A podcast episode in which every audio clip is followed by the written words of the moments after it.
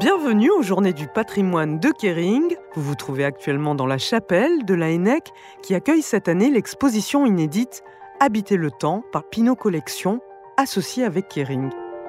Elle est constituée d'œuvres de quatre artistes, Rachel Whitered, Nobuo Sekin, Kishi Osuga et Li Wufan.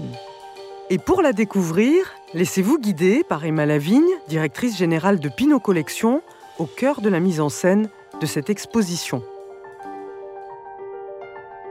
Quand on rentre dans la chapelle, les visiteurs sont accueillis par une installation qui est au sol, qui dialogue avec ce sol très très beau, cette espèce de jeu d'échecs ou de marelle constitué de pierres blanches, noires, de briques. Et là, il y a une œuvre qui semble à la fois très matérielle et immatérielle. Il s'agit de 100 blocs de résine, de résine quasiment translucide, avec des couleurs d'une délicatesse extrême, des verts, des gris, des jaunes paille, des couleurs qui évoquent le monde naturel, comme si c'était des teintes naturelles qui avaient infusé dans ces blocs de résine. Il y a à la fois quelque chose de mystérieux, parce que la lumière vient traverser les blocs de résine, il y a aussi comme une forme de de rythme, comme une forme de musicalité euh, silencieuse dans la façon dont cette œuvre est présentée dans l'espace. Et cette grande artiste anglaise, Rachel Wright-Red, qui est née en 1963, qui a été considérée comme une des représentantes majeures des Young British Artists, en fait, son médium, c'est de donner corps à l'absence, de donner corps au vide. Et cette sculpture, en fait, ces formes proviennent du moulage de ce qu'il y a sous une chaise. Qui viendrait regarder ce qu'il y a sous une chaise? Et paradoxalement, cet espace vide, cet espace où l'on met nos pieds, ces chaises que l'on bouge au cours d'une vie, et c'est comme si ce vide était plein de la densité des histoires. Là, elle vient donner vie, donner forme à cet espace euh, auquel on ne prête absolument aucune intention, mais qui est symboliquement aussi comme un, un espace un peu protégé, comme une sorte de petite maison, comme un espace d'une certaine intimité.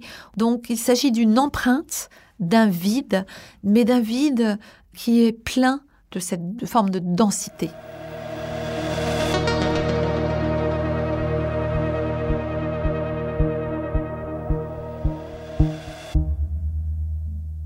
Ensuite, on longe donc euh, cette euh, installation à la fois domestique, magnifique. Nous sommes attirés par euh, une tache de couleur sur un mur. C'est comme une sorte de ligne de fuite, un point de fuite qui serait accentué par le geste de couleur de l'artiste Liu Fan. C'est ce qu'il appelle un dialogue. C'est une touche de peinture qui ne semble pas terminé. Ça n'est pas un carré parfaitement peint.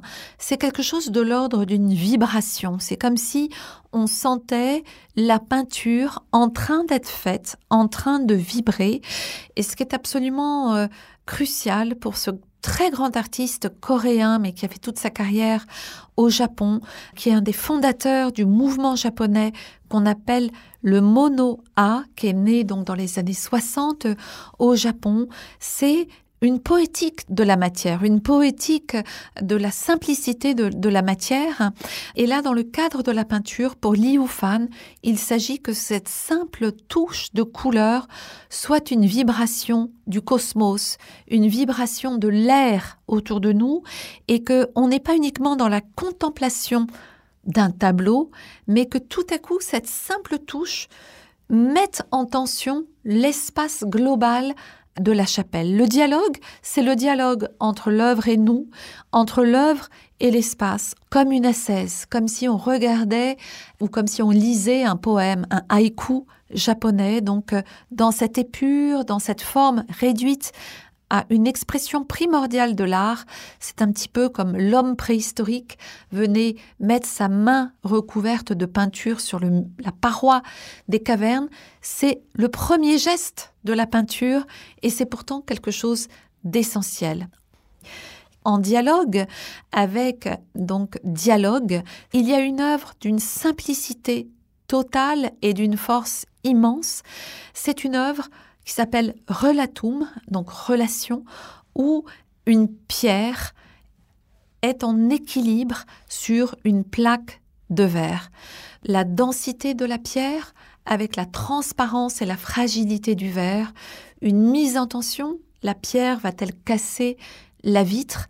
Donc on est dans quelque chose qui nous invite aussi philosophiquement à nous concentrer, à regarder et à comprendre aussi un cycle immense de la nature et un cycle qui nous dépasse, comme la chapelle Laennec date du XVIIe siècle, mais il y avait peut-être avant encore autre chose, et donc on habite un temps qui est composé de strates, le temps présent, mais aussi un temps très très lointain.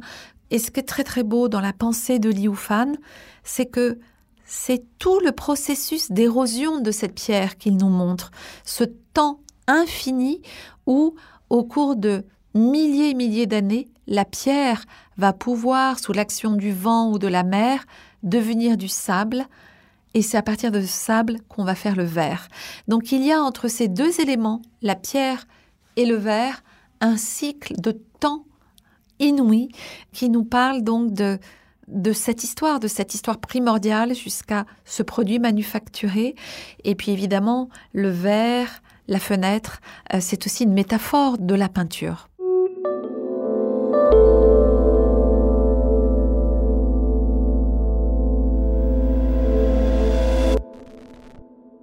En continuant la promenade, on peut découvrir une œuvre de Nobuo Sukin, grand artiste japonais euh, né dans les années 40. Euh, Et là, on retrouve comme une sorte de leitmotiv une pierre. Donc, euh, il s'agit d'une pierre qui est enrobée dans un tissu blanc et qui tient avec une forme de sensation de légèreté, alors que la pierre euh, évoque euh, quand même quelque chose de lourd, par une simple corde. Cette pierre, elle est en lévitation. C'est une pierre euh, qui est comme assagie finalement par le fait qu'elle soit recouverte par cette toile blanche. Donc c'est une façon très particulière de composer une œuvre qui n'est ni de la sculpture ni de la peinture, mais un assemblage bah, d'éléments que l'on peut trouver dans la vie quotidienne et à partir de ça, créer euh, une œuvre d'art qui invite à la, à la méditation. Le parcours euh, se termine euh, avec l'œuvre de Kishosuga, vraiment, on a le sentiment que l'artiste, justement, lui aussi s'est promené et a ramassé deux branches d'un arbre, deux pierres, un bout de corde, et avec une grâce extrême, il va composer une œuvre à la fois forte et fragile qui nous rappelle le lien essentiel avec la nature. Donc on voit deux pierres euh, qui sont attachées par une corde et qui viennent s'accrocher comme une guirlande d'une totale simplicité aux deux branches qu'il a fait rentrer dans l'espace. Mon envie, c'était aussi de connecter l'œuvre de Kishosuga avec l'architecture de la chapelle, mais d'aller un peu plus loin et de mettre cette œuvre en lien avec euh, la nature et les arbres des jardins de la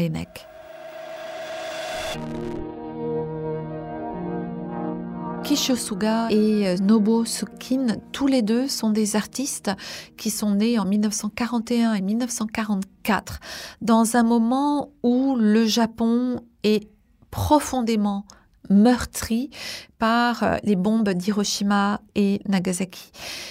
Ils vont développer, comme euh, Liu Fan par la suite, qui est un petit peu plus âgé, leur travail avec une conscience essentiel de ce que doit être l'art. Et l'art doit être une profonde méditation sur la place de l'homme au sein de la nature. Donc euh, la sobriété, la simplicité euh, des œuvres, ce rapport immédiat avec la nature, c'est aussi comme une sorte de déclaration très très forte de se reconnecter à des choses euh, essentielles aussi à la philosophie japonaise, au bouddhisme zen, au jardin zen, à quelque chose où l'œuvre d'art est comme un jardin, quelque chose que l'on contemple et qui nous permette d'aller dans un autre état modifié de notre conscience et de notre temporalité.